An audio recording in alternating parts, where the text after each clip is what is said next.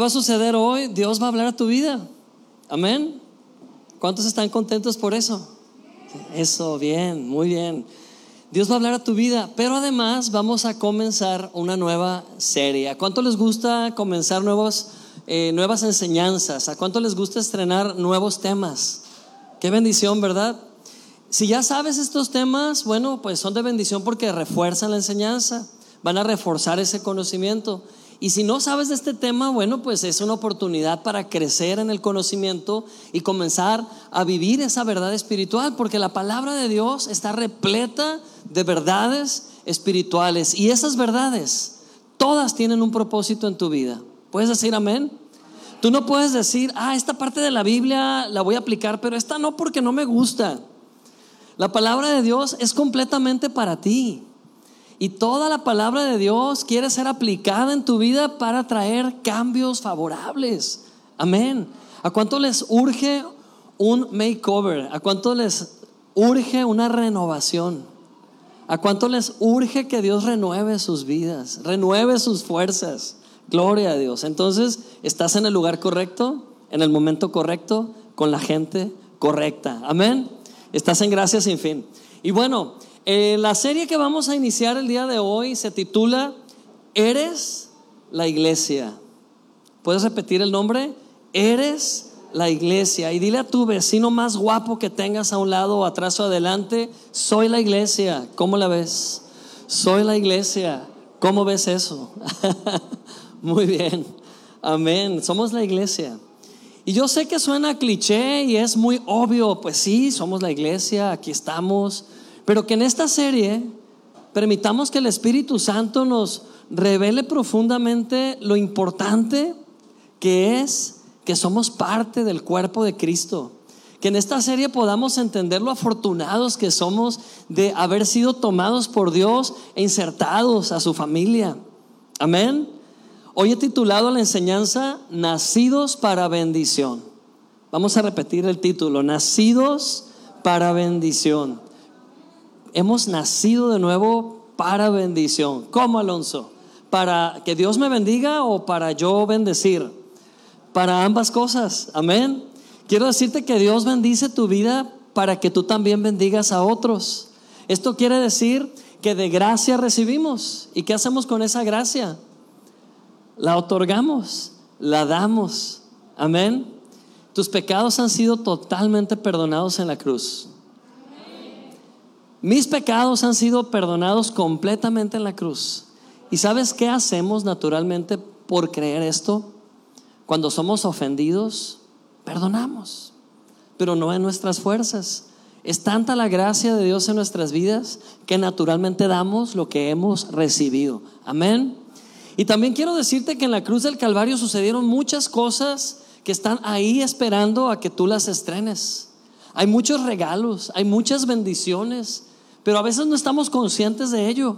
Estamos más conscientes de lo que nos hace falta. La trampa más antigua de, Satanás, enfocar al hombre en lo que le hace falta. Sabes que eh, basta con enfocar un minuto tu atención en lo que te falta para derrotarte por el resto de tu día y quizás por el resto de tu semana? ¿A cuánto les ha pasado que todo parece que va bien, todo parece que va marchando perfecto y nada más por distraerte un minuto pensando en algo que no tienes todavía, empiezas a caer como en espiral y terminas tan frustrado y triste? Pues es mi oración que el día de hoy el Espíritu Santo te revele lo que significa que has nacido de nuevo para bendición. Amén. Que el Espíritu Santo nos revele que hemos nacido de nuevo porque hay un propósito en ese nuevo nacimiento. Y hay un texto bíblico en Efesios 1.3 que citábamos el domingo pasado y probablemente lo has escuchado muchas veces porque personalmente lo, lo comparto muy a menudo. Y este texto bíblico, Efesios 1.3, dice así, no sé si lo tenemos, lo repiten conmigo y si no lo escuchamos con mucha atención, pero dice, Bendito sea el Dios y Padre de nuestro Señor Jesucristo, que nos bendijo con toda bendición espiritual en los lugares celestiales en Cristo. Amén. ¡Wow! ¡Qué emoción! ¿Verdad? ¿O no? ¿Qué emoción es leer esto? Esta es una buena noticia. ¿Les gustan las buenas noticias? A ver, demuéstrenlo por favor un poquito. ¿Les gustan las buenas noticias? Amén. Gloria a Dios. Esto es mejor que cualquier excelente noticia que nuestro señor presidente dé en el mañanero un día de estos. Esta es una mucho mejor noticia. ¿Sabes por qué? Porque es eterna. Porque es intocable. Nadie puede cambiarle a esto nada. Y lo está diciendo Dios. Lo está diciendo Jesús, el rey de reyes, Señor de señores, la máxima autoridad sobre el cosmos. Él lo está diciendo. ¿Qué está diciendo Xochitl? Ya te heredé con toda bendición espiritual y no te falta nada. Amén. Sandra, ya te di todas las cosas y solamente abre tus ojos y toma lo que necesitas, hija. Gloria a Dios. Es lo que Dios está diciendo. Que Él ya lo hizo. Me gusta mucho enfocarme en los verbos y su conjugación. Porque cuando nos, vemos, nos volvemos conscientes de esto, cobra una realidad más grande aún. ¿Te das cuenta en qué tiempo se está conjugando el verbo bendecir? No dice nos bendecirá, ¿verdad? Como dice, nos bendijo. ¿Cuándo? En el pasado. ¿En qué momento? En la cruz. ¿Cuándo murió Jesús? Hace cerca de dos mil años. Él entregó todo por ti y ahí Él dijo, Padre, en tus manos encomiendo mi espíritu y entregó su espíritu y a partir de ese momento, días más tarde vino un nuevo pacto a la vida de la iglesia y hoy toda esta herencia nos pertenece. Amén. Gloria a Dios, aleluya. ¿Cuántos agradecen a Dios por haber nacido en México? Digan la verdad. ¿Sí? Yo sí, yo sí estoy contento de haber nacido en México por muchos motivos, por los tacos, por la gente, ¿verdad? Muy agradecido porque a donde sea que vamos, nos abren las puertas a los mexicanos. Nos ha tocado viajar a mi familia y a mí y hemos estado en otros países y, y hasta, me acuerdo una vez que Caleb estaba bebé, llegaron un montón de muchachas así rubias de por allá de Serbia y querían cargar a Caleb porque decían que era idéntico a Fernando Colunga, el actor, ¿verdad? Y, oh, es Fernando Colunga en miniatura, decían ellas, ¿no? Y nosotros, pues cárguenlo si quieren, ¿verdad? Y descansamos un rato. Pero la verdad que a donde sea que vamos como mexicanos, nuestra herencia hace que las puertas se abran. El mundo no tiene un concepto de nosotros como a veces creemos, ¿verdad? Tienen un concepto grato en la mayor parte de los países. No digo que en todos, ¿verdad? Pero sí en muchos países piensan bien del mexicano y quieren probar las enchiladas, quieren probar lo que hacemos. Pero bueno, por el hecho de haber nacido en México, ya nacemos con una herencia, ¿cierto? Y sobre todo si naciste en Sinaloa, plus, ¿verdad? Una herencia extra. Y si naciste todavía en Culiacán, más herencia tienes. Digo, nuestro vocabulario se vuelve más florido, ¿verdad? Nuestra cultura es muy expresiva. Y bueno, digo esto porque nuestra herencia está asociada con nuestro nacimiento. Amén. Nuestra herencia está asociada con nuestro nacimiento. Y lo primero con lo que nacemos todos, pues nacemos sin nada, pero sí hay algo con lo que nacemos y comienza a desarrollarse. Y es sentido de pertenencia. Nacemos en una familia. Gracias a Dios no nacemos de una flor, ¿verdad? O, en un huevo, pero nacemos de una familia. Hemos nacido de una mamá, de un papá y nacemos en el seno familiar. Y al nacer ahí, ya tenemos una herencia. Y la primera es sentido de pertenencia. Pertenecemos. Nos ponen un apellido y crecemos con ese apellido y le buscamos las raíces del apellido, ¿verdad? Para saber de dónde vino y empezamos a investigar nuestra identidad, porque nos sentimos contentos de tener un sentido de pertenencia. Pero ¿te has dado cuenta cómo conforme vamos creciendo, vamos perdiendo ese sentido de pertenencia? Digo, somos parte de un montón de círculos, cada uno de nosotros, porque somos sociales a lo mejor aquí algunas hermanas, no sé, van a Zumba y son parte de las de Zumba, ¿verdad? O a lo mejor algunos hermanos practican fútbol y se sienten orgullosos de pertenecer a ese círculo y, de practicar un deporte. A lo mejor algunos pertenecen a un grupo que practica, no sé, un hobby, un arte, ir a cazar, ir a pescar. Siempre nos asociamos en círculos porque es una necesidad humana el sentir que pertenecemos. De hecho, Maslow, Maslow, el psicólogo, pedagogo, este señor hizo una pirámide. Ya le he mencionado antes, la pirámide de Maslow. Y en esa pirámide él pone siete prioridades o necesidades básicas del ser humano. Pone, por ejemplo, las primeras, las primeras son las fisiológicas pues comer, dormir, tomar agua, todo lo que va con la subsistencia del cuerpo humano, ¿verdad? Pero después en esas necesidades pone unas no tan importantes, pero sí muy importantes, y habla del tema de las relaciones humanas, el afecto, el sentido de pertenencia. Lo interesante es que está ubicado este sentido de pertenencia entre las siete necesidades básicas. Por ahí dicen que pronto van a poner una octava necesidad básica que es tener wifi para los más jóvenes, ¿no? Porque donde sea que van, hay wifi. ¿Cuál es la clave? ¿Sí? Pero el sentido de pertenencia es elemental. Y quiero decirte que aunque nacimos en la carne, nacimos de una mamá física, un papá, aunque nacimos a este mundo y abrimos los ojos por primera vez hace algunos años, poco a poco vamos perdiendo ese sentido y nos vamos aislando y descubrimos que nos falta algo.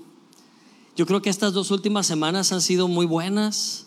Me ha, Dios me ha permitido compartirle de Cristo a, varias personas que no conocía, de esas casualidades que no son casualidades, conexiones de Dios, ¿verdad? Y el común denominador de todas estas personas ha sido, es que no sé por qué me siento vacío.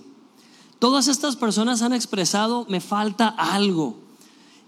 Tengo todo, pero me falta algo. ¿A alguien le ha sucedido así alguna vez? Tengo todo lo necesario, estoy en paz en mi casa, tengo un trabajo, pero algo me falta. Y quiero decirte que aunque vivimos, respiramos, estamos sanos, si no tenemos un sentido de pertenencia seguro a la familia de Dios, que es la iglesia, siempre nos va a faltar algo siempre nos va a estar haciendo falta algo en el interior. La iglesia es la familia que Dios escogió para que nacieras otra vez, por segunda vez. Ustedes han experimentado un segundo nacimiento, amén. ¿Cuántos recuerdan aquel día que aceptaron a Cristo y que Dios tocó tu corazón? A lo mejor lloraste un poco, a lo mejor te quebrantaste, pero ese día que naciste de nuevo sucedió uno de los milagros más grandes que el ser humano puede experimentar. Dios te trasladó del aislamiento y la soledad humana a formar parte de sus planes gloriosos y eternos. Amén. Dios te tomó de lo ordinario y te colocó en una nueva base que es lo extraordinario, lo sobrenatural. El hombre, el ser humano, vive naturalmente, hace lo que naturalmente se tiene que hacer. Es más, nos metemos a una rutina para sentir que estamos viviendo y existiendo, pero llega un momento que eso no es suficiente algo nos falta. Y cuando nacemos de nuevo, cuando Cristo viene a nuestras vidas y dice, nace otra vez y cobramos ahora conciencia a una vida espiritual, a una vida sobreabundante, gloriosa, a partir de ese día entendemos que el mejor lugar al que pudimos ser incorporados se llama la iglesia, el cuerpo de Cristo. Amén. Porque nunca más estarás solo. Es más, te invito a que mires alrededor de nuevo mires las caras que alcances a ver así, dando un giro de 90 grados a lo mejor a la derecha y 90 a la izquierda, pero quiero que veas tantas caras como puedas. Memoriza esas caras, porque esas caras las vas a ver en la eternidad. Amén. Amén. esas caras las vas a ver en la eternidad. Nos vemos aquí el domingo, sí, pero si por algún motivo nos dejamos de ver, no te preocupes. Entrando a la eternidad, ahí vas a ver esos rostros otra vez y para siempre. Así que, ¿qué crees? Aprende a llevarte bien con ellos, porque los vas a ver por la eternidad. Amén. Y esa es la familia que Dios nos dio, la familia espiritual. Quiero, de verdad, oro al Señor y le pido que te revele estas cosas, como lo está haciendo en mi vida. Y es tan emocionante entender que no estamos solos y nunca más lo estaremos. Es emocionante saber que podemos tener momentos complicados y difíciles, pero hay una iglesia que me ama. ¿Puedes decirlo? Hay una iglesia que me ama. hay una iglesia que me puede apoyar. Soy parte de ellos, son parte de mí. Amén. A veces nos desconectamos o perdemos el sentido de pertenecer, nos distraemos, nos ocupamos con muchas cosas y por allá nos damos cuenta que nos estamos distanciando y decimos, ay, aquí vengo de nuevo. Está bien, es válido, es mejor hacerlo que no hacerlo, ¿verdad? Pero ¿por qué nos pasa eso a veces? ¿Por qué nos pasa de repente que perdemos el sentido de pertenencia o, perdemos la noción de que esto es alimento, el venir a congregarte y escuchar la palabra fortalece tu espíritu, fortalece tu ser? ¿Por qué nos pasa eso? ¿Sabes? A veces tenemos la conciencia errónea y no digo que tú y yo seamos un error, pero a veces nos impregnamos de una conciencia errónea que no debe ser nuestra. Más bien es algo de lo que nos contagiamos por los que están alrededor. ¿Cómo vive la gente alrededor? La gente vive con mucha culpa. La gente vive bajo mucha angustia. Las personas alrededor viven bajo mucho estrés. Y no estoy diciendo que estamos exentos a eso. Pero tú y yo tenemos una plataforma sobrenatural, como lo mencionaba hace un momento, y tenemos de dónde echar mano. Amén. Tenemos de dónde aferrarnos cuando viene una tormenta. Tenemos de dónde agarrarnos cuando viene un viento recio que amenaza con derribarnos. Hay de dónde tomarnos. Pero todos aquellos que no tienen un Salvador, ¿qué hacen? Pues de esta situación van a una situación peor y luego peor y se van hundiendo. Y estamos tan conscientes de lo que está pasando alrededor, en lugar de estar conscientes de a dónde pertenecemos y en manos de quién estamos, que sin darnos cuenta comenzamos a sentirnos también condenados, culpables, algo no hice bien, algo me está haciendo falta. Si yo tuviera este bien material, sería feliz. Y empezamos a, hablar y pensar como la gente hace alrededor. Tú no perteneces a ese círculo. Amén. Estás temporalmente ahí. No pertenecemos a este mundo. Somos una especie como de extraterrestres, ¿verdad? No, no es cierto, estoy bromeando. Pero no somos de este mundo. Estamos en este mundo, sí, pero no somos de este mundo, no pertenecemos a este mundo. Oye, Alonso, pero que no hay que trabajar? Y sí, claro, pero estamos de paso, somos como peregrinos, amén. No es nuestra patria permanente esta. Qué bueno que somos mexicanos, pero esto es solamente mientras vivamos en estos cuerpos. Un día vamos a salir de estos cuerpos, a estrenar cuerpos nuevos y patria nueva, ciudadanía nueva para siempre. Ya ni te vas a acordar que eras mexicano, ni los tacos vas a extrañar. Amén. Vamos a hablar un idioma nuevo, vamos a tener pensamientos nuevos, vamos a ver una dimensión incomparablemente más grande, diferente. Y todo esto es la vida eterna pero necesitamos una nueva conciencia. ¿Puedes repetir conmigo? Necesito una nueva conciencia. Necesito una nueva conciencia. Yo quiero entender esto, de pertenecer al cuerpo de Cristo y de estar en ese plano eterno que dice Alonso. Amén. Proverbios 23, 7 nos dice una gran verdad. Dice así, porque cual es su pensamiento en su corazón, tal es él. ¿De quién está hablando? del ser humano. Amén. Porque cual es su pensamiento en su corazón, tal es él. O de la abundancia del corazón, ¿qué? Habla la boca. Tú puedes saber mucho de una persona por lo que platica o por lo que habla. Es más, hay hasta dichos populares mexicanos muy sabios. Por ejemplo, hay uno que dice que dime de qué hablas y te diré de qué careces, ¿no? Y si escuchas a una persona hablar de, fama y de éxitos, y a lo mejor está careciendo de eso y lo está deseando. O si escuchas a una persona hablar de derrota, de frustración, de fracasos, pues te está exteriorizando lo que ella misma piensa de sí misma, que, que es una persona perdedora, que es una persona fracasada, que no hay éxito para ella. Y cada persona, de acuerdo a lo que habla en sus pláticas, está exponiendo lo que hay en el corazón. ¿De qué necesitamos estar conscientes tú y yo? ¿Acaso necesitamos estar conscientes de lo culpables que somos? ¿Acaso necesitamos estar conscientes de nuestros errores todo el tiempo? ¿Necesitaríamos estar conscientes de nuestras debilidades para poder vivir? ¿O hay algo de lo cual podamos estar conscientes que nos saque a flote en momentos de dificultad?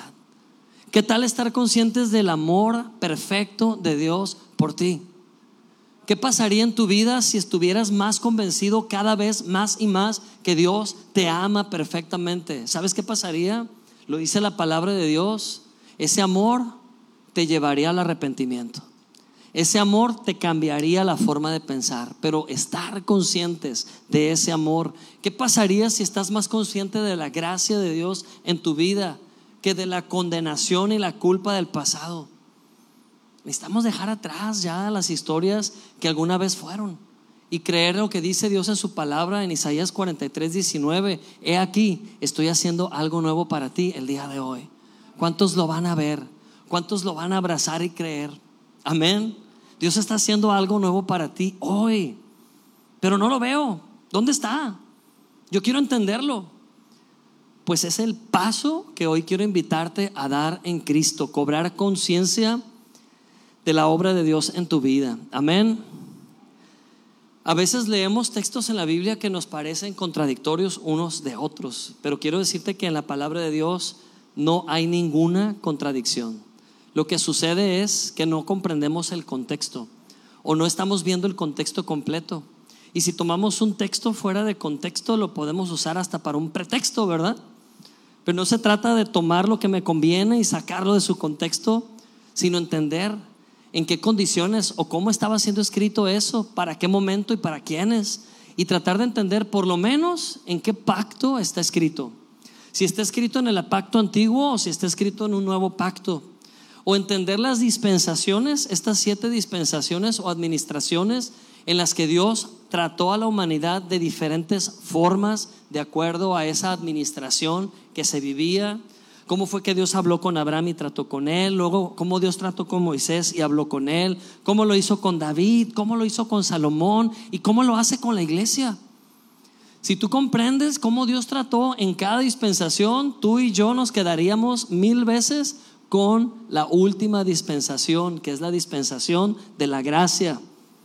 Una vez que experimentas la gracia de Dios, no quieres volver a lo que ya se cumplió, a lo que ya quedó obsoleto. Amén. Y en un nuevo pacto, Cristo trata con su iglesia de una manera especial. ¿Quieres que lo compruebe? Ok, Jeremías 17:9. Aquí está hablando el profeta Jeremías en un pacto antiguo, en un pacto donde no había un Salvador, en un pacto donde no nacías de nuevo, no existía eso. Nacer de nuevo vino después de Jesús por medio del Espíritu Santo. Sin Espíritu Santo no hay nacimiento nuevo. Por eso en el Antiguo Testamento nadie podía triunfar victorioso sobre el pecado. Todos luchaban por ser mejores en sus fuerzas y fracasaban. Pero una vez que vino un Salvador, todo fue hecho nuevo en la vida del ser humano. Amén. Las cosas viejas que quedaron atrás y todo es hecho nuevo en un nuevo pacto. Gloria a Dios. Y esto que dice Jeremías en Jeremías 17:9, escúchenlo o léanlo. Dice, engañoso es el corazón más que todas las cosas y perverso. ¿Quién lo conocerá? ¿De qué está hablando? Está hablando del interior del ser humano. Y te está diciendo no te confíes en, en el corazón, ¿verdad? Pero no había un Salvador habitando el corazón en los tiempos de Jeremías. Dios hablaba a los profetas, pero de una forma externa.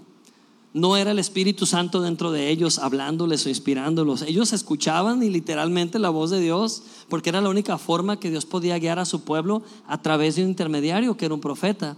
Jeremías era uno de esos. Y Jeremías acertadamente dice, el corazón es engañoso. En ese tiempo, totalmente. Pero hoy hablamos de corazones nacidos de nuevo. Chuyita tiene un corazón nuevo. Amén. Marcela tiene un corazón nuevo. Selma tiene un corazón nuevo. Y esos corazones nuevos ya no son engañosos porque hay alguien que los gobierna. Hay alguien que está sentado en el trono de esos corazones. ¿Cómo se llama? Cristo Jesús. Amén. Así que no puede haber más engaño en esos corazones porque Cristo es el Señor. Amén. Cristo es el Señor. Gloria a Dios. Amén. ¿En qué pacto estás? ¿En cuál pacto estás sentado? Si sigues sentado en el antiguo pacto, créeme que tu corazón es horrible. Y tu corazón no solamente es horrible, es pésimo consejero. Pero si hoy estás sentado en un nuevo pacto y sabes que Cristo reina en tu vida, el que habla a tu corazón se llama Jesús. Amén. El que habla claramente a tu corazón es el Espíritu de verdad, el Espíritu Santo. Oye, Alonso, es que no sé si sea de Dios, pero fíjate que traigo una carga por esa familia y, quiero ir a comprarle una despensa, pero, pero que Dios me revele si es su voluntad. Y yo le digo a esa persona, con un sopapo te voy a revelar la voluntad de Dios, porque claro que es la voluntad de Dios. No es que eres muy bueno, tan bueno que quieres hacer esto. Es porque Cristo vive en ti y te está dando instrucciones claras. Amén. Oye, Alonso, fíjate que nunca le he hablado a esa persona, pero siento en mi corazón ir a darle un abrazo y decir, Dios está contigo, pero qué pena. ¿Qué tal si lo toma mal? Si Dios te lo está hablando, hazlo y comprueba la voluntad de Dios que es buena, agradable y perfecta. Lo que quiero decir con esto es que ser iglesia, pertenecer a Cristo, hace que estemos en una sintonía diferente. Es bien interesante cómo vienes a la iglesia y escuchas algo que compagina perfectamente con un texto que un hermano subió hace días y con una plática que tuviste con otros hermanos. Y es como si la voz de Dios estuviera escuchando pieza por pieza, pero de una forma colectiva. Eso es ser parte del cuerpo de Cristo. Eso dijo Jeremías del corazón. Pero ¿qué dice Primera de Corintios 2:16? Que esto ya está en el nuevo pacto, en el Nuevo Testamento, y esto lo dice Pablo a los Corintios. Vamos a escuchar lo que dice Pablo a los Corintios. Dice así: Porque ¿quién conoció la mente del Señor y quién le instruirá? Mas nosotros tenemos que la mente de Cristo. Repite esto. Nosotros tenemos la mente de Cristo. Amén. ¿Vas a dudar esta verdad o la vas a aceptar como tal? ¿Vas a tomar una fracción nada más de esta verdad? ¿O estás dispuesto a abrazar esta verdad por completo y comenzar a vivir en función de esta verdad? Cuando estás luchando con los pensamientos, es tu alma luchando, pero tu espíritu, tu espíritu ya está sentado con Cristo en los lugares celestiales. Cuando tienes una lucha de conflicto, un conflicto en la mente, una situación que no sabes cómo manejar, tu alma ciertamente está desesperada. Pero acuérdate que no vivimos por el alma. El alma es cambiante. El alma se adapta a las circunstancias podemos descansar en que tenemos un espíritu estable, un espíritu eterno, un espíritu unido al de Cristo. Ahí está la mente de Cristo. ¿Dónde está? No está en tu alma, está en tu espíritu. Amén. Tu espíritu puede pensar las cosas del cielo claramente. Es más, en este momento tu espíritu puede recibir claramente la instrucción de Dios acerca de la próxima semana. Pero tu alma está en conflicto, luchando, ¿verdad? Si eres bueno, si eres malo, si eres digno, eres indigno, calla tu alma. En esta iglesia enseñamos a callar al alma como el salmista David lo hacía. Bendice alma mía al Señor y ya cállate, bendice al Señor mejor. Deja de estarte quejando, deja de estar lloriqueando. Bendice alma mía al Señor, bendiga todo mi ser su santo nombre. Y no olvides ninguno de sus beneficios. Amén. Gloria a Dios. Así que, ¿qué vamos a hacer? ¿Creer que todavía tenemos un corazón corrupto y engañoso? ¿O abrazar la verdad del nuevo pacto que ahora tenemos la mente de Cristo? ¡Wow! No es cualquier mente, es la mente del que diseñó el cosmos. La sabiduría del que creó todo lo que hay. Piensa cómo está todo constituido. No hay error en la creación. No hay error incluso en lo que hay en el, en el, en el macro cosmos allá arriba cómo cada planeta gira de una forma perfecta en su propio eje, la Tierra en su movimiento de rotación y además traslación, todo está perfectamente coordinado. Esto no es casualidad. Esto no es como que hubo una explosión y todo se formó solo y todo se mantiene funcionando perfectamente por millones de años. No es así. Hay una mano moviendo las cosas, hay una mente creativa, inteligente, perfecta y esa mente es la mente de Cristo. Amén. ¿Y qué dice Pablo acerca de esa mente? ¿Quién la tiene? Ustedes, la iglesia. Por eso la iglesia es tan importante. Porque cuando no entendemos lo que somos colectivamente y nos separamos, nos aislamos, nos sentimos, como decimos los sinaloenses, nos agüitamos, ¿verdad? Porque alguien no me dio la silla o porque yo esperaba que me dieran un abrazo y me dieron nomás la mano y empezamos con tantas ideas tan humanas que nos perdemos del sentido de pertenencia y cuando eso pasa es como cuando una llanta se le sale un carro y la llanta se va rodando, sí, pero se le va a acabar la viada porque la viada está en el carro, no en la llanta. Amén. La dinámica de Dios está en la iglesia, no en tu vida individual. Necesitamos esto, amados hermanos. Esto es vida. Amén. Esto es vida. Oye, Alonso, es que yo soy iglesia aunque no venga con los hermanos. Sí, eres salvo y eres parte de la iglesia. Es como una fogata llena de brasas. Eres parte de un sistema, eres parte de una fogata, algo que está ardiendo. Pero si yo tomo una brasa y la pongo aparte, te doy unas horas para que se apague. Si tú decides vivir tu vida individual y no compartir la fe con otros, no compartir los dones que Dios te ha dado, no usarlos para bendecir al cuerpo de Cristo, te doy dos semanas o tres para que estés bien desanimado. Lo que callamos los pastores, ¿verdad? Muchas llamadas, muchos mensajes, es que no sé por qué me siento tan mal, yo no sé qué trae Dios contra mí, siento que Dios ya me abandonó y ni me habla, todo me está saliendo mal, a lo mejor pienso que algo mal hice y por eso voy de mal en peor. Yo le digo, ¿sabes qué? Congrégate y para esa plática, ya no la sigas, es tan sencillo, conéctate al cuerpo de Cristo. Amén, conéctate, gloria a Dios. Porque ahí hay dunamis, dilo conmigo, ahí hay dunamis. ¿Qué es dunamis? Es la palabra griega para poder, pero no es un poder de obligar algo, es un poder de explotar algo. Cuando te unes a la iglesia, ahí hay poder para qué? Para crecer. Hay poder para desarrollarte. Es como arrancar una rama de un árbol y creer que esa rama sola va a continuar fructificando. Si no está unida al cuerpo, no hay savia, ya no hay alimento. Necesitamos estar unidos a la iglesia porque ahí es donde el Espíritu Santo se mueve. Ahí es donde el Espíritu Santo está hablando al pueblo, a la familia de Dios. Necesitamos ser parte de la familia de Dios. Para eso murió Jesús en la cruz, para levantar una iglesia, una iglesia sin mancha. Y esa eres tú. Dios te ve perfecto, perfecta, limpio porque fuiste comprado a precio de sangre y la sangre preciosa del Cordero te ha cubierto. Por eso eres acepto en el amado. ¿Cómo cobrar más conciencia de esto que estoy compartiendo? ¿Cómo creer correctamente? La verdad es que es tan sencillo. Por eso la palabra de Dios nos dice, no dejemos de congregarnos. Y así lo dice, me da mucha risa porque es así como bien claridoso. No dejemos de congregarnos como algunos tienen por costumbre.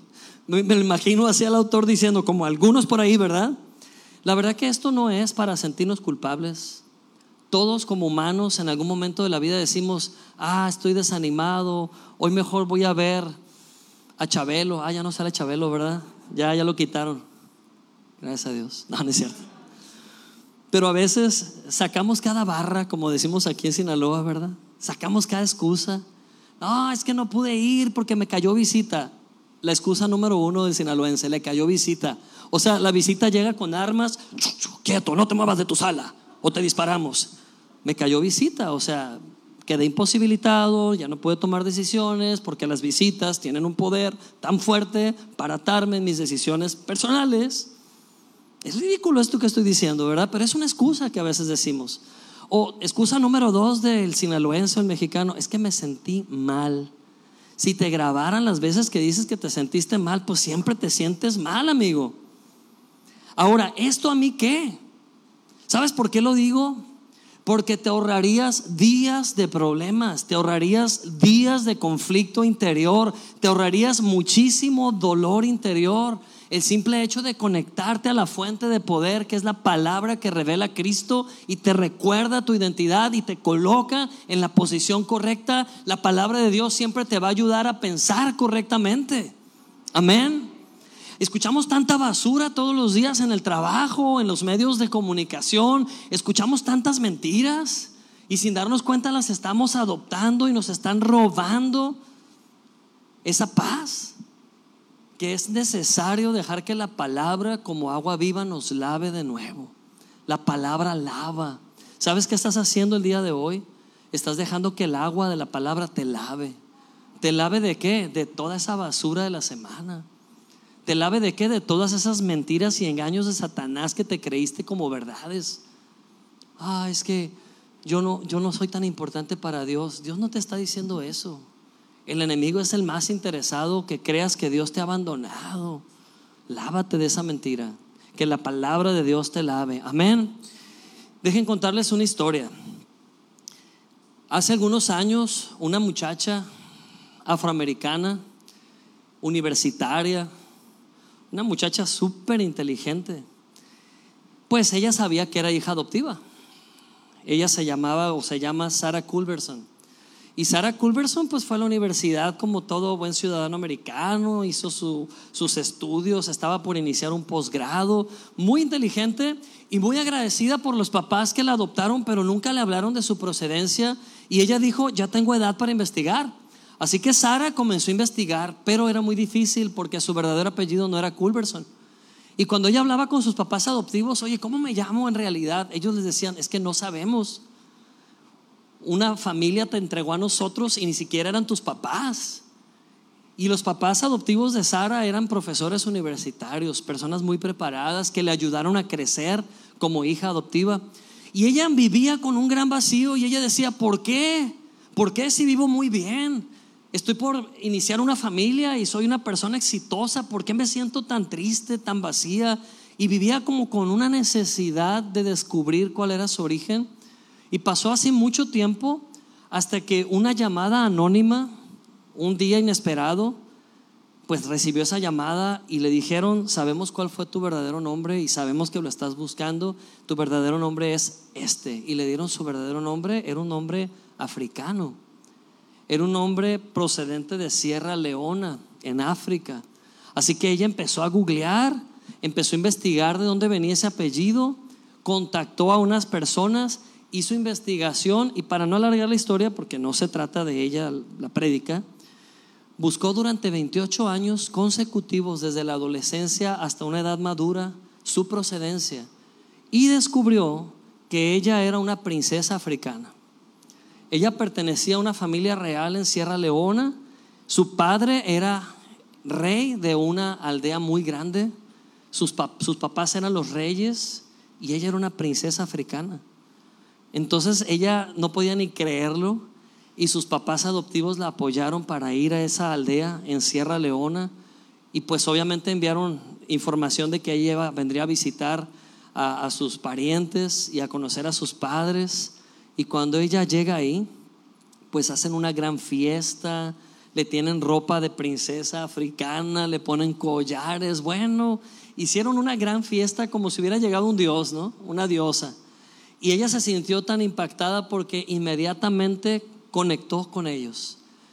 Y bueno, claro que la historia va mucho más allá, se da cuenta que era un pueblo muy abatido, muy dañado por, por conflictos, guerras civiles que habían tenido, pero ella estaba feliz de encontrar su procedencia, de encontrar su identidad, de encontrar esa parte perdida de su historia. A lo mejor es mucho drama lo que acabo de mencionar, y no, no necesariamente tenemos que empezar a buscar ahorita de dónde venimos para ser felices. Pero si tú pudieras comprender quién eres para Dios, con eso, si hoy salieras de este lugar convencida, convencido de quién eres para Dios tal cual, con eso no nada más te haría el día, te haría la vida. Si tú entendieras cuánto Dios te ama, tu manera de ver a las personas cambiaría. Si tú comprendieras cuán grande es el amor y la aceptación de Dios por ti y cuál es tu procedencia en Él, cuál es tu identidad, todo cambia. Todo absolutamente cambia. ¿Dónde posicionarnos realmente? Dice la Biblia en Apocalipsis 5, 9 al 10 que Dios nos hizo reyes y sacerdotes. ¿Puedes decirlo en voz alta? Dios me hizo rey y sacerdote. Dios nos hizo reyes y sacerdotes. Y esta es una visión que tiene Juan del Apocalipsis. Y observa lo que Juan vio con respecto a ti. Juan vio el futuro con respecto a la iglesia. Dice así, Y cantaban un nuevo cántico diciendo, digno eres de tomar el libro y de abrir sus sellos, porque tú fuiste inmolado y con tu sangre nos has redimido para Dios de todo linaje y lengua, pueblo y nación, y nos has hecho para nuestro Dios, ¿qué? Reyes y sacerdotes y reinaremos sobre la tierra. Repite lo último, y reinaremos sobre la tierra. Gloria a Dios, amén. Qué buena noticia. Y aquí quería llegar. A este punto estaba desesperado por llegar. Quería decirte en tu cara que eres un rey sacerdote. Quería decirte, hermana, que eres una reina sacerdotisa, por más raro que se escuche, pero lo eres en Cristo. Amén. Somos reyes, sacerdotes. Con razón no nos queda gritarle a la gente. Con razón no nos queda andar ofendiendo a cada quien ahí en el semáforo, ¿verdad? Cuando nos echan el carro. No nos queda. Con razón no nos vemos nada bien guardando rencores, ¿verdad? Con razón no nos vemos nada bien eh, eh, chismeando. No nos vemos nada bien. ¿Sabes por qué? Porque las princesas no chismean. A ver, dilo fuertemente, las princesas no chismeamos, dígalo con convicción. Amén. ¿Y sabes qué, hombre? Los príncipes no maltratan a su familia. Los príncipes no tratan mal a su esposa. Los príncipes levantan a los suyos. Amén. Los príncipes somos honorables, con razón. ¿No te das cuenta? Que por eso no casamos con lo que este mundo practica y nos ven como raros. Ah, porque esa es la nueva, ¿no? Hoy en día lo terriblemente pésimo son las nuevas normalidades, ¿ok? Y lo tradicional, lo establecido por siempre es lo retrógrada, antiguo, vieja escuela, dinosaurios, sáquense. Pero el cielo y la tierra pasarán. Todas esas nuevas normalidades pasarán, van a desaparecer, ni siquiera van a permanecer porque son puras tonteras son puras ideas humanas. Dice la Biblia, el cielo y la tierra ¿qué? Pasarán, pero mi palabra nunca pasará. Amén. Gloria a Dios. Aleluya. Amén. Entonces eres un rey sacerdote con razón. Ahora todo cobra sentido, ¿no es cierto? Ahora ya puedes decir, ah, por eso me siento tan especial. Y quiero compartir estas tres verdades contigo. La número uno es, nacidos, fuiste nacido para reinar. Dilo en voz alta, fui nacido para reinar. Son tres realidades eternas que debes abrazar hoy. Fui nacido para reinar. Gloria a Dios. Y ser rey sacerdote significa simplemente que fuiste apartado para ese propósito. Apartado es santificado para ese propósito. Gloria a Dios. Así que la próxima vez que alguien te esté provocando a pleito, recuerda que eres una reina en Cristo. Amén. Y ten misericordia. Ten compasión. Habla palabras sabias que el Espíritu Santo te ponga en la boca en ese momento y verás que a un enemigo lo conviertes en allegado o amigo. Te darás cuenta que tenemos autoridad para cambiar las circunstancias. Amén. Y la verdad número dos es, tú no eres común, tú eres diferente. Puedes decirlo, yo no soy común, yo soy diferente. Dilo, yo no soy común, yo soy diferente. ¿Sabes qué nos hace diferentes en estos tiempos? Que podemos perdonar, podemos amar, podemos reconciliar a otros con Dios. ¿Sabes qué nos hace diferentes? Podemos edificar en lugar de destruir. No te identifiques ni te percibas como al mundo. No te identifiques con el mundo. No digas, es que allá todos lo hacen y yo también debo hacerlo. No, tú eres diferente. Amén es que en mi salón todo el mundo le está entrando a tal y cual sustancia y pues es bien cool y no, tú no eres de esos, tú eres diferente. No, es que todo el mundo está hablando de esto que va a suceder y pues ni modo que no comparta la idea, voy a ser el raro. No, tú eres diferente. Amén es que todo el mundo está haciendo esto, yo tengo que hacerlo. No, tú eres diferente. Tú tienes una nación diferente, una patria diferente, un padre diferente, una procedencia diferente, pero también un destino diferente. Amén. Gloria a Dios. No te confundas con el mundo. Pablo te, rogaba en Romanos, diciendo en Romanos 12:2, no te amoldes al mundo actual.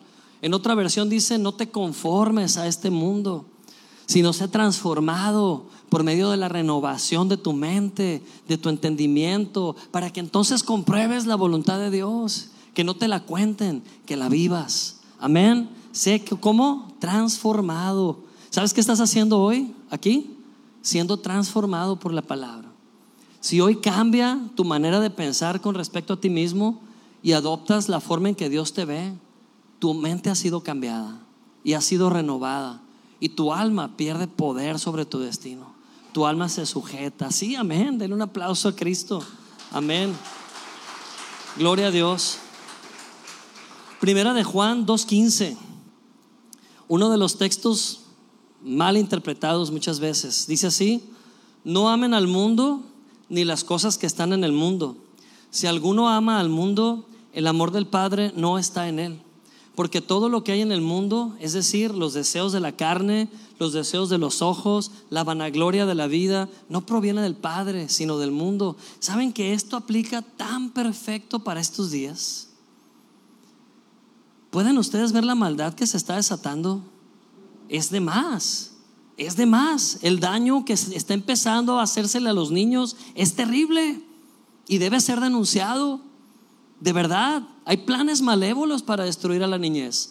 Por eso parece que hablamos en claves. Pronto vamos a tener un taller con todos los padres, porque urge abrir los ojos y dejar de estar dormidos y dejando a los niños conectarse a cualquier contenido que los idiotiza, perdón la palabra, y rescatar el potencial de nuestros niños, porque son valiosos para Cristo. Y Satanás sabe cuántos niños abandonados hay en los hogares y de eso se aprovecha. Por eso necesitamos entender esto, esta palabra, no amar al mundo ni las cosas que están en el mundo, ni aferrarnos a las cosas que están en el mundo, porque van a pasar esas cosas. Amén. Son de corta duración, que no te engañen diciendo, ah, si no tienes esto, estás fuera de moda. Tu mirada está puesta en lo eterno. Y no quiere decir que volvamos a los tiempos de las pieles de animales cubriéndonos, no. Estamos viviendo en esta era con las modernidades que existen, aprovechamos la tecnología para usarla, para bendecir, para alcanzar a otros, aprovechamos todo, pero no estamos aferrados ni enamorados de estas cosas. Estos son solamente instrumentos, no son el fin de nuestra vida. Amén.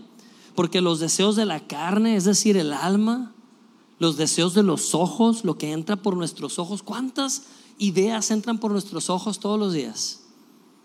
Somos bombardeados todos los días de publicidad sutil, todo el día, todo el día, todo el día.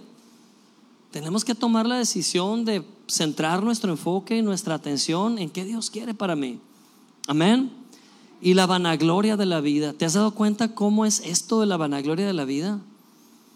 Si haces una encuesta, te vas a quedar asombrado de ver qué es lo que la gente valida más hoy en día y te vas a infartar de darte cuenta que las relaciones quedan en último lugar.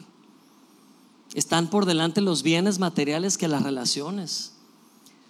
Según Harvard, y no voy a contar toda la historia que ya he contado, pero según Harvard, después de este estudio que hizo por casi 80 años y siguió generaciones y generaciones de individuos, involucró a más de 600 individuos en este estudio, el más costoso de la historia, el estudio de la felicidad, según Harvard, después de 80 años de estudio, deduce que lo único que le da felicidad al hombre son las relaciones significativas y afectivas que hizo, nada más. Nadie lloró en su último suspiro de vida por no haberse alcanzado a comprar el mejor carro. Nadie lloró por no haber comprado tal o cual predio, pero sí lamentó no haber tenido mejor relación con su hijo, con su hija, con su esposa, con su hermana, con su hermano. El tema de las relaciones solamente Dios lo puede bendecir y fortalecer. Como humanos salimos todavía más peleados de lo que ya estábamos. Pero si dejamos que Dios intervenga en nuestra vida y ponemos nuestro enfoque en Él, eh, hasta en eso Dios se manifiesta como reyes y sacerdotes que somos. Amén. Gloria a Dios. Esto que acabo de leer, no ames al mundo ni las cosas que están en el mundo, no es una, un tema restrictivo. No es, no veas, no es quítate, no, te, no vayas para allá. No, no es eso. Dentro de ti vive el Espíritu Santo y Él te guía. No necesitas un conjunto de reglas para vivir bien. Necesitas la vida de Cristo para vivir bien. La vida misma de Cristo viviéndose dentro de ti. Esto no es restrictivo. Esto es algo que abre nuestra visión a lo mejor de Dios. porque esto bloquea nuestra visión de, hacia Dios. Marcos 2.22 dice que nadie echa vino nuevo en dónde? En odres viejos. ¿Qué pasa si echas vino nuevo en una cantinflora, estas de cuero, vieja?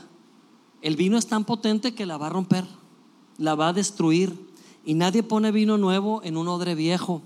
El vino nuevo rompe los odres y el vino se derrama. Pero los odres, perdón, y los odres se pierden. Pero el vino nuevo en odres nuevos se ha de echar.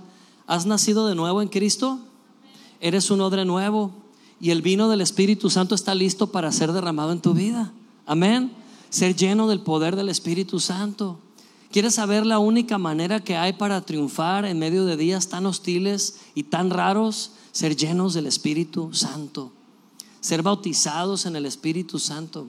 Cuando estábamos adorando, que Emilio estaba dirigiendo este segundo canto, yo estaba orando y estaba adorando a Dios y tuve una visión de este lugar. Los vi a todos ustedes con las manos levantadas y vi agua en el suelo subiendo, subiendo, subiendo, subiendo. Y todos teníamos el agua aquí y adorando. Y entendí que era la llenura del Espíritu Santo en su iglesia. Era Dios envolviéndote. Era Dios envolviendo tu pequeñez. Era Dios envolviendo tus derrotas y sacándolas de tu vida. Era Dios envolviendo tu condición de salud. Amén. Gloria a Dios. El vino nuevo está aquí. El vino nuevo está listo. ¿Quién quiere vino nuevo en su vida? ¿Quién quiere llenarse del Espíritu Santo en su vida cada día? Oye, Alonso, pero ¿qué no ya tenemos al Espíritu Santo? No te confundas. Fuiste sellado con el Espíritu, lo cual significa que tienes al Espíritu Santo, sí, pero ¿qué acaso no quieres la actividad que Él produce también? O sea, lo tenemos a Él, pero lo podemos tener a Él callado y sentado y no dándole chance de hablarnos, pero está en nosotros. Y qué desperdicio. ¿Qué acaso no quieres la actividad que Él lleva a cabo a tu favor? ¿Que acaso no quieres esa intervención sobrenatural celestial en tu vida que puede cambiar todo en un instante? Necesitamos poder de lo alto. Necesitamos poder del Espíritu Santo. Es su gracia en nuestras vidas. Es ese vino nuevo en odres nuevos. Gloria a Dios. Aleluya. Y tercera y última verdad. Tu realeza está en tu identidad. Háblalo en primera persona. Mi realeza está en mi identidad. ¿Cuál es mi identidad? Primera de Pedro 2.9. Léelo en voz alta, fuerte, declarándolo, por favor. ¿Listos? Primera de Pedro 2.9 dice, pero ustedes son linaje escogido, real sacerdocio, nación santa, pueblo adquirido por Dios para que anuncien los hechos maravillosos de aquel que los llamó de las tinieblas a su luz admirable. Amén. Gloria a Dios. Aleluya. Amén. Yo no sé si pasa por tu mente pensar o decir, Señor, ¿no te fuiste de paso con esto? O sea, está bien que nos quieras, pero ¿no te pasaste diciendo que somos linaje escogido, real sacerdocio, nación santa? No, así Dios te ve. ¿Por qué no te ves tú así también? ¿Por qué no comenzamos a vernos por lo que somos en nuestra identidad, porque ahí está nuestra realeza. Amén. Ahí está nuestra victoria. Vivir en función de esta identidad cada día es la clave. Es algo espiritual, sí, está dentro de nuestro espíritu, pero si lo crees, se va a manifestar en lo natural. Si lo crees, se va a manifestar en tus relaciones. Si lo crees, la gente alrededor va a sentir como que el cielo los está rodeando y eres tú ahí en medio de ellos. Si lo crees, la gente va a acercarse y te va a decir, qué buena vibra traes hoy, ¿verdad? Y tú dices, no es una buena vibra, es la presencia de Cristo en mi vida. Amén. Es el reino de Dios en mi vida, es mi identidad. Sé quién soy. Gloria a Dios. Amén. Eres santo y eres santa. Amén. Di fuertemente, soy santo o soy santa. Y yo sé que la mayoría tiene una idea de santo como una persona con las manitas así, ¿verdad? Y un destello de luz aquí atrás. Yo sí tengo un destello, pero por otra cosa, ¿verdad? No es, no es santidad. Pero todos tenemos así como, no se preocupen los hombres, ¿eh? es normal. Es, es santidad ser apartados por Dios. Amén. Es santidad que Dios te ha tomado y te ha reservado para sus planes. Eso es ser santo. Tú eres santa. Yo soy santo. No porque somos perfectos o no porque no hemos cometido pecado alguno. Esa sería una hipocresía. Somos santos porque Cristo es santo y Él vive en nosotros. Somos santos porque Él nos apartó para algo. Y nada lo explica mejor que este pasaje que antes me causaba tanto conflicto, les confieso. Pero hoy Dios trajo revelación a mi vida y lo quiero compartir. Dice segunda de Timoteo 2:19, escuchen. Dice, "Pero el fundamento de Dios, ¿qué dice? Está firme. ¿Qué quiere decir esto? Lo que Dios piensa es. Lo que Dios dijo no cambia. El fundamento de Dios para la iglesia está vigente, está firme, no negociable. Amén. El fundamento de Dios está qué? Firme teniendo que este sello. ¿Qué pasa cuando un juez sella una carta irrevocable? O qué duro sería tratar de revocar eso, ¿verdad? Es todo un proceso. ¿Qué pasaba en los tiempos antiguos cuando un rey sellaba un edicto? Ya nadie lo podía romper, ¿cierto? ¿Y qué dice que hizo Dios aquí? Teniendo que este sello. Ahora sí, pongan atención a lo que Dios dijo. Conoce el Señor a los que son suyos.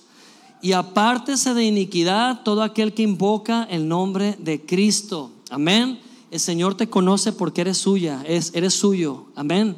El Señor te conoce porque eres suyo. Así que puedes vivir libre de iniquidad porque has invocado el nombre de Cristo. Eres de Él. Y dice en el versículo 20, pero en una casa grande no solamente hay utensilios de qué? De oro y de plata, sino también de madera y barro. Unos son para usos que honrosos y otros para usos viles. Voy a hacer una pausa hasta aquí. Yo antes creía que esto era como un tipo de predestinación, que decía es que Dios hizo que algunos fueran de oro y plata y que otros sean de barro y, y madera. Todos fuimos de barro y madera. Todos fuimos de barro y madera. Sin Cristo eres de barro y madera. ¿Y sabes qué significa el barro en la Biblia? ¿Sabes qué significa la madera en la Biblia? Humanidad. Humanidad contaminada. Humanidad extraída del suelo como Adán el primer hombre. Somos hechos de polvo humanamente hablando, sí. Pero sabes que fuimos después nacidos de nuevo y convertidos a utensilios de oro y plata, de tal forma que ya no te puedes calificar como barro. Amén. Amén.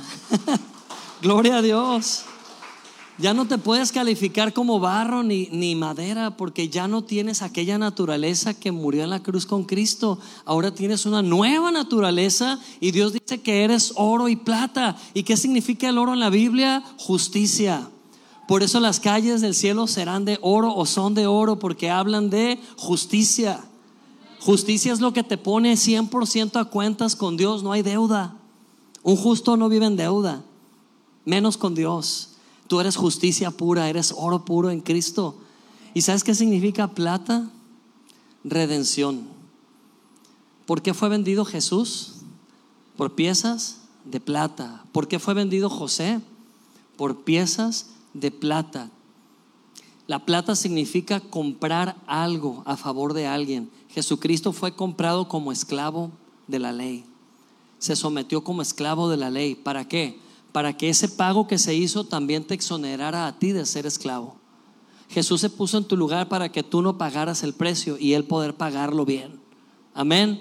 Así que la plata habla de que tú eres redimido, tú eres redimida, ya fuiste pagado, ya no tienes por qué volver a la esclavitud, eres libre para reinar porque naciste para eso, naciste para reinar. Amén. Gloria a Dios. Naciste para bendición. Aleluya. Termino con esto. ¿Alguien ha visto la Liga de la Justicia alguna vez? Bien espiritual, voy a terminar, ¿no? la Liga de la Justicia, Superman, Aquaman, La Mujer Maravilla, Flash, Batman. Vemos esas películas y decimos, ah, qué fantasioso, ¿verdad? Cada superhéroe es muy poderoso solo, muy poderoso, ¿verdad? Tiene un superpoder. Flash, pues se desplaza rápido. Cada uno tiene su poder, pero juntos son mega poderosos, son la liga de la justicia. No hay quien les haga frente, ¿verdad? Y a lo mejor esto lo van a, lo van a apreciar más los jóvenes, ¿no? Pero la iglesia es eso. Aislados, tenemos poder de Dios en nuestras vidas, sí, somos salvos también. Podemos orar por un enfermo, claro, pueden pasar milagros. Dios no va a aprovechar tu ubicación cerca de alguien con necesidad. Aunque estés un poquito apartado, Dios te puede usar por su gracia, por su bondad, más que nada. Pero ¿te imaginas qué pasa si entendemos nuestro lugar en el cuerpo de Cristo? ¿Te imaginas qué pasaría ver esta iglesia en tres años y cada uno de ustedes habiendo entendido qué parte importante son del cuerpo de Cristo? ¿Te imaginas qué pasaría con una iglesia que entiende cuál es su identidad, hacia dónde vamos como familia? Un creyente es alguien que cree en Cristo por su cuenta y eso es suficiente para ser salvo. Pero la iglesia es un colectivo de creyentes. La iglesia es un equipo de creyentes unidos unos a otros, diferentes, súper diferentes. Pero precisamente por eso nos complementamos. Así que tú eres la iglesia y no tienes por qué vivir más con la conciencia equivocada. No más culpa, no más condenación. Cristo Jesús ha hecho esto posible y este es el milagro más grande de la cruz que a través de su muerte y resurrección levantó una iglesia gloriosa para estos días. ¿Sabes por qué me emocionan tanto estos días covidianos? Porque son el escenario perfecto para que la iglesia brille. Son el escenario perfecto para que nuestra fe, más valiosa que el oro, brille. Para que la gloria de Dios se manifieste a través de donde esté un hijo de Dios yo creo por fe que esta próxima semana cada uno, cada uno en particular va a ser posicionado en un lugar estratégico y almas van a ser alcanzadas para Cristo. Amén. Yo creo que los próximos domingos vamos a ver personas nuevas entrando por esa puerta, convencidas que necesitan a Cristo y todo porque un príncipe o una princesa de Dios les compartió el mensaje puro de la salvación que es oro de Dios. Gloria a Dios. Esa es la iglesia. Termino con Efesios 2.6 y este es nuestro destino y posición eterna. Dice, juntamente con Él nos resucitó y asimismo que nos hizo sentar en los lugares celestiales con Cristo Jesús. Así como estás sentado ahorita, me gustaría tomarte una foto a cada uno así individual y mandársela por WhatsApp. Así como estás sentado a gusto recibiendo, espiritualmente, también así estás sentado a un lado de Cristo en este momento, en los lugares celestiales. Así mírate, así imagínate.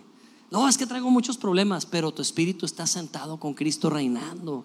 De ahí toma la información que necesitas para traerla a esta realidad terrenal. Indícale a esta terrenalidad que es temporal. Recuérdale que no es duradera, que lo eterno viene del cielo y ya vive en tu vida y eso hace que reines en él. Amén. Vamos a ponernos de pie y vamos a tomar un minuto para abandonarnos en los brazos de su gracia. Vamos a levantar las manos, vamos a olvidarnos por un minuto de lo que nos rodea, incluso de lo que nos aqueja, de lo que está ahí en nuestra mente, y vamos a levantar la voz en fe. Vamos a decir en fe, repito, en fe. Di conmigo, todo lo puedo en Cristo que me fortalece por sus llagas he sido sanado. Mi Dios proveerá todo lo que necesite conforme a sus riquezas en gloria en Cristo Jesús. Dios está conmigo siempre. Él nunca me dejará, nunca me abandonará. Soy especial a los ojos de Dios. Mi identidad es irrevocable. Tengo la identidad de un heredero. Dígalo fuerte, soy heredero de Dios, coheredero con Cristo. Soy salvo. Puedes decirlo en voz alta, soy salvo con toda certeza. Soy perdonado completamente. No hay una cuenta en contra. He sido perdonado, absuelto, redimido. Gloria a Dios. Esta es mi identidad. Hablo desde mi posición celestial. Di conmigo, estoy sentado en los lugares celestiales en Cristo Jesús para siempre. Amén, aleluya. Padre, gracias por este tiempo que hemos disfrutado tanto como iglesia. Gracias Espíritu Santo porque toda esta palabra tú ya la has puesto en cada corazón y dará fruto abundante a su tiempo, echará raíces, dará fruto y será bendición abundante para quien la ha recibido y para quienes le rodean. Gracias porque tu palabra no vuelve vacía jamás, siempre cumple el propósito por la cual la enviaste. Y hoy quiero orar por esta iglesia, Señor, que nos permites pastorear, por esta hermosa iglesia que está creciendo, que se está expandiendo sin límites. Hoy quiero bendecir a esta preciosa iglesia, Padre, que nos has confiado. Gracias sin fin. Su nombre lo dice. Gracias sin límites. Gracia que va más allá de las fronteras. Gracia que va más allá de las circunstancias. Gracia sobre gracia en la vida de cada uno de sus miembros en el nombre de Cristo Jesús. El favor de Dios te alcanza. Eso declaro en esta tarde. El favor de Dios te envuelve. El favor de Dios te persigue. Tú no persigues las bendiciones. Las bendiciones de Dios te persiguen a ti. Las bendiciones de Dios te alcanzan inesperadamente. Cosas por las cuales ni siquiera has orado, pero han estado en tu corazón, son cumplidas en el nombre poderoso de Cristo Jesús. Declaro que por donde pases, aún tu sombra trae sanidad al enfermo. Declaro en el nombre de Jesús que aún lo que cuentas con tus manos es multiplicado en abundancia y alcanza y sobra y bendices y siembras. Gracias Padre, gracias por la iglesia en línea, gracias por los hermanos que en este momento están ahí conectados. Todos ellos son importantes, todos ellos son parte del cuerpo de Cristo, porque la iglesia no es un edificio, la iglesia somos vidas. La iglesia somos corazones unidos. La iglesia somos espíritus nacidos de nuevo. La iglesia somos todos, desde los más chiquitos hasta los más grandes. Todos somos la iglesia de Cristo. Y aquí estamos, Padre. Aquí estamos, Rey. A tus órdenes, a tu servicio. Usa nuestras vidas. Puedes decir en voz alta, Padre, usa mi vida para tu gloria. Úsame como un instrumento. Porque soy un utensilio de oro y de plata justo redimido. Aleluya, amén. Gloria a Dios. Siga orando al Señor. Y hoy quiero profetizar en el nombre de Jesús sobre tú, sobre ti mujer, sobre ti mujer cansada, agobiada. Te veo con las rodillas temblando, te veo debilitada, te veo llorando, agobiada, pero también veo la mano de Cristo tomando tu rostro, tomando tu barbilla, tomando tus mejillas y levantándote. Veo a las manos de Cristo poniéndote en alto. Y Dios te dice, mujer, olvida el pasado. Mujer, olvida las cosas de atrás. diles adiós. He aquí hago todo nuevo para tu futuro. Tú y tus hijos serán llamados bienaventurados. Tú y tus hijos serán vistos como bendecidos, porque yo estoy contigo, dice el Señor. Nunca te dejaré, nunca te abandonaré, dice el Señor. Amén. Y esta palabra es para ti, un hombre que vive gran culpa, que has hecho hoyos para tapar hoyos. Y esta es la frase que has dicho últimamente, he tenido que hacer hoyos para tapar hoyos. Por favor, abre tus ojos al cielo y mira cómo Dios tapa todos esos hoyos pendientes que en tu pasado hiciste. Y Dios te dice, hijo, borrón, y cuenta nueva. Hijo, nuevos comienzos. Hijo, confía en mí. Empieza a caminar como es digno de un hijo de Dios. Comienza a caminar con la dignidad que yo te doy, dice el Señor. Aleluya. Gracias Dios. Gracias Señor. Gracias Dios. El día de hoy Dios ha sanado a dos personas que tenían insomnio. Dios ha quitado ese insomnio para siempre y tú vas a dar testimonio pronto de que Dios te sanó, tú vas a dar testimonio que fuiste sana, fuiste sano en el nombre precioso de Cristo. El día de hoy el Espíritu Santo ha destruido una adicción en la vida de una persona. Era una adicción totalmente oculta que tú sufrías, pero voy a hablar en tiempo pasado, sufrías. Ya no está más en ti. El poder del Espíritu Santo te liberó por completo. La gracia de Dios se hizo presente en tu vida y eres libre, completamente libre en el nombre de Cristo Jesús. Gracias Señor, gracias Dios, gracias Padre.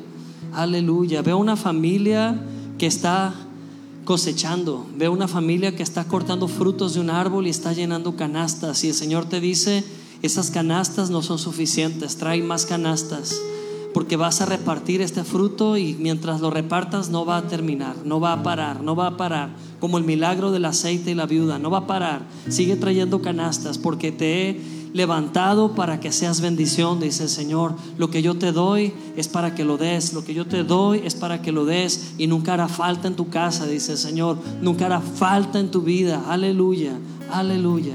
Gracias, Señor.